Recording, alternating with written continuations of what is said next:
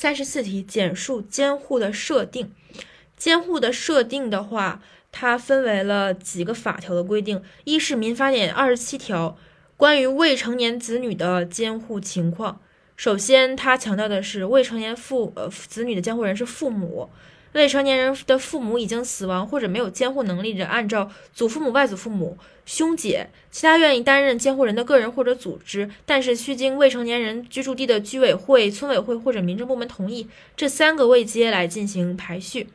然后第二十八条是关于无民事行为能力或者限制民事行为能力成年人的监护顺序：一、配偶；二、父母子女；三、其他近亲属；四、其他愿意担任监护人的个人或者组织，但是需经被监护人住所地的居委会、村委会或者民政部门同意。